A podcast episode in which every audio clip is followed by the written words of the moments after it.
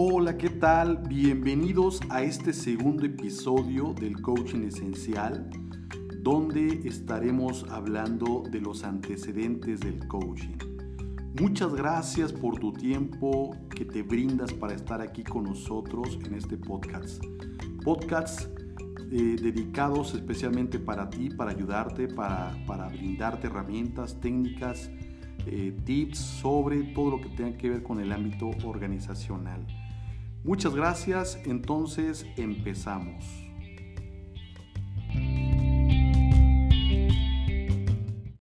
El coaching no es un tema reciente, es un tema que ya tiene antecedentes incluso desde la época griega. Desde la época griega, Aristóteles Platón y Sócrates ya planteaban un, un sistema, un modelo para crear conversaciones de valor. En función, por ejemplo, Sócrates eh, utilizaba la mayéutica, es decir, el arte de preguntar para obtener información, o bien el arte de preguntar para despertar e inspirar la imaginación. Platón, por su parte, eh, él planteó la importancia del diálogo y, sobre todo la importancia de saber escuchar.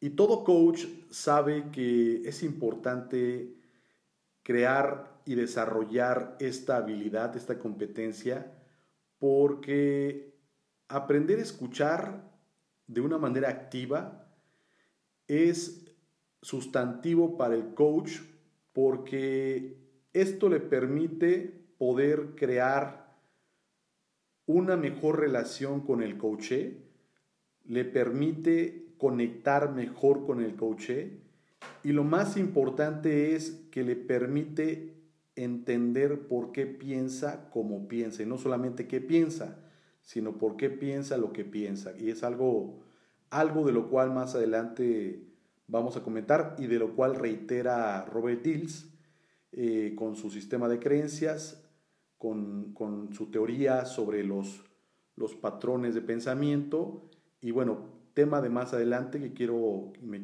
te, adelanto un poco, pero es, es, tema que vamos a tratar más adelante. Aristóteles, eh, por su parte, decía del ser al deber ser y una vez eh, llevado a cabo esta premisa? Bueno, pues entonces puesta en acción. Él decía que es importante no solamente, eh, digamos, tener esta idea de llevar a cabo algo en la mente y, y dejarla ahí, sino todo lo contrario, la importancia de, de poner en acción todo lo que en nuestra mente nace, o bien todo lo que en nuestra mente se crea. Por eso él postula que del ser al deber ser, es decir, pone los primeros eh, principios para que, para que se estipulara la creencia de que algo no va a suceder si no se lleva a cabo. Si solamente se deja ahí como una buena idea, ahí se quedará y no tendrá una consecución en la realidad. Y por eso él plantea esta virtud del ser humano, del ser al deber ser, es decir, del pensamiento a la acción, y la importancia de ello para que las cosas realmente sucedan. Y un coach plantea este, esta, esta relación con el coaché, de que una vez que se inspire, una vez que se logre crear este mundo interno eh, en función de lo que se busca, en función de lo que se quiere, pues entonces eh, tener una guía fiable y correlacionarlo con acciones precisas en momentos precisos para poder llevarlo a cabo, para poder hacerlo real para poder lograr lo que, lo que, se, lo que se postuló, lo que se propuso, en este caso el coaché. Y él marca la importancia de esto, de que no solamente es importante pensar, imaginar, ser creativo y crear e inspirarse, sino también ponerse a la acción, es decir, poner todo eso en movimiento para que entonces haya cambios, haya resultados, haya, haya algo pues que suceda, algo que suceda, que no se quede ahí solamente. Y entonces después, en tiempos modernos, viene lo que es la psicología humanista, y la psicología humanista pues ya plantea lo que es el existencialismo y lo que es la conciencia de sí mismo, y de aquí deriva una premisa del coaching es de que todo ser humano tiene esta capacidad de autoconstruirse, es decir, la capacidad racional que tenemos y, esta capacidad de ser conscientes de nosotros mismos nos da esta capacidad de, automodificarnos. Se cree que, que las ballenas, los delfines, y, los elefantes, bueno, y, quizás también los chimpancés tengan esta habilidad. No está confirmado, porque obviamente no, no, hemos tenido este sistema de comunicación claro para, para averiguar, para confirmar con estos, con estos eh, animales fantásticos, pero eh, se, cree, se especula que también pueden y tienen esta conciencia de sí mismos. Incluso se cree que las ballenas, los delfines tienen sus propios rituales sus propias tradiciones, pues, eh, que van pasando de generación en generación. Es interesante, pero el ser humano en sí se conoce y se tiene en una medida muy certera que es el único que puede automodificarse, automejorarse, y pues esta, esta habilidad nos da a los seres humanos una capacidad fantástica, extraordinaria, porque eh, al tener esta capacidad nos permitimos poder mejorar, nos, permitimos poder eh, quitar lo que no nos, no, nos está sirviendo, eh, modificar todo lo que nos está limitando, como decía Timothy, quitar esas interferencias, y pues tiene que ver con automodificarnos. Y por eso es que la sociedad en general, a través de, de los años, pues se ha ido refinando. Ahora ya no somos tan salvajes pues como antes. Ya no somos tan... Eh, ahora somos pues más civilizados que, que, quizás eh, antes, hace 2000, 2000 o 3000 años pues, ¿no?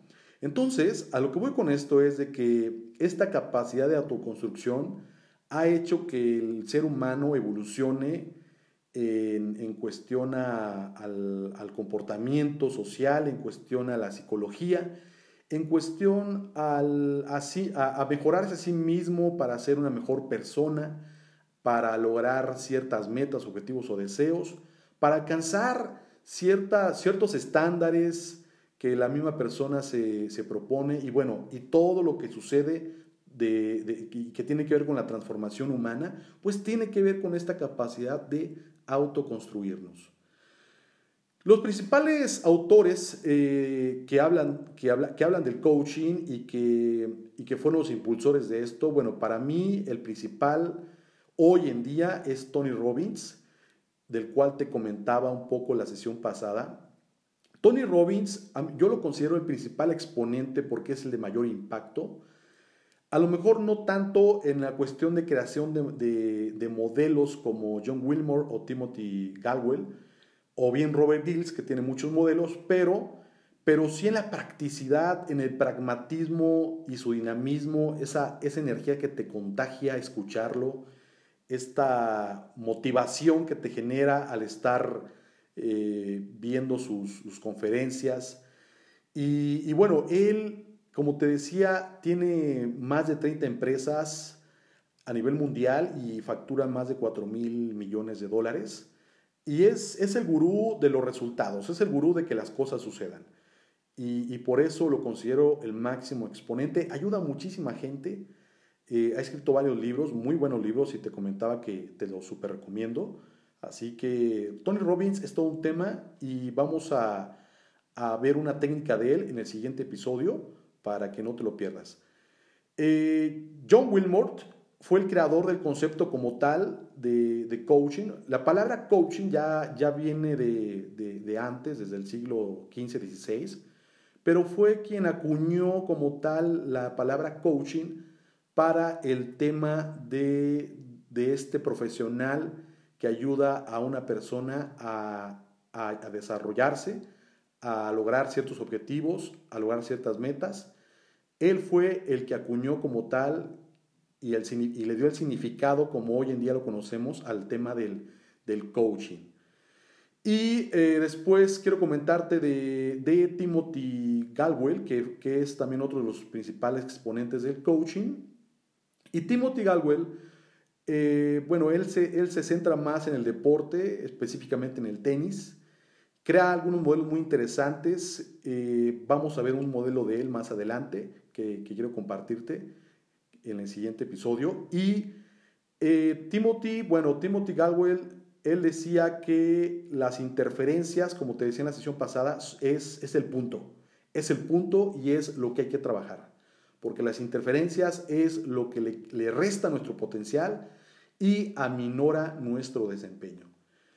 Y otro finalmente del cual quiero comentarte es Robert Dills. Y Robert Dills también, como te comentaba, ha escrito más de cinco libros de coaching y él se centra, eh, estas interferencias de las que habla Timothy, las, las, las plantea, pero en un, en un esquema, en un sistema en el cual él dice que nosotros tenemos niveles de creencias, tenemos una estructura de pensamiento, que si descubrimos cuál es esa estructura y cómo ordenamos nuestras creencias, podemos ayudar a alguien más, o bien a nosotros mismos, por supuesto, primero que nada, y, ya como profesional en la práctica del coaching, o bien, o bien no necesita ser eh, profesional para aplicar sus herramientas, y es la intención de este, de este mensaje, que, que, te lleves, bueno, específicamente vamos a hablar de la herramienta de, de Robert, de Robert Dills en el siguiente episodio, pero eh, la idea es esa, que aunque no seas profesional,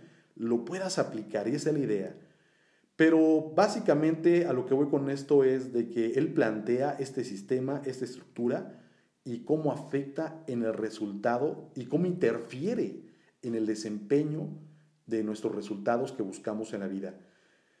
Muy bien, y pues hoy en día el coaching ha aterrizado en el pragmatismo, es decir, en su finalidad última y específicamente del coaching esencial, es esa, de hacer que las cosas sucedan, de hacer que las cosas pasen, de hacer que las cosas realmente se logren, que pasen las cosas, que, no seamos solamente eh, que no seamos solamente espectadores de nuestra propia vida, sino que seamos protagonistas y que intervengamos y que hagamos y logremos lo que, lo que tengamos como propósito. A esto ha pasado hoy en día lo que es el coaching en esencia. Y bueno, y esa parte del antecedente, la, la palabra coach proviene de, de, una ciudad húngara que se llamó Cox, situada entre Viena y Petz. Se hace muy popular entre el siglo XVI, XV y XVI, por ser eh, parada obligada para los viajeros entre estas dos capitales. Se empezó a hacer muy común el uso de, del carruaje, caracterizado por esta por estar provisto de un sistema de suspensión para dichos viajes. Destacaba por su comodidad frente a los carruajes tradicionales. Así comenzó a hablarse del coxi, o bien del, del secker, carruaje de cox, símbolo de excelencia, y bien con el tiempo la palabra coxi derivó en kutsche, en del alemán, y bien o bien cochio en italiano, o bien eh, coche español.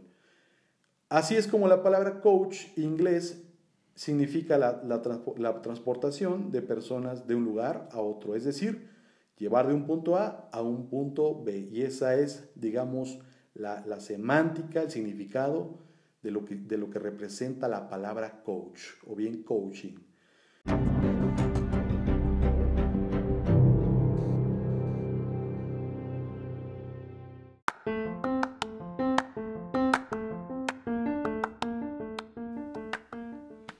Muy bien, hasta aquí le dejamos con la parte del antecedente del coaching.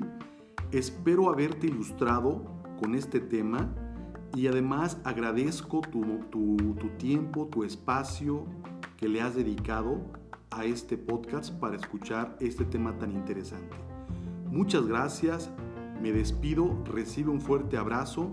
Nos vemos el próximo episodio, tercero y último de este tema del coaching esencial, donde estaremos hablando de las técnicas prácticas para que las implementes tanto en el aspecto profesional como en el aspecto personal.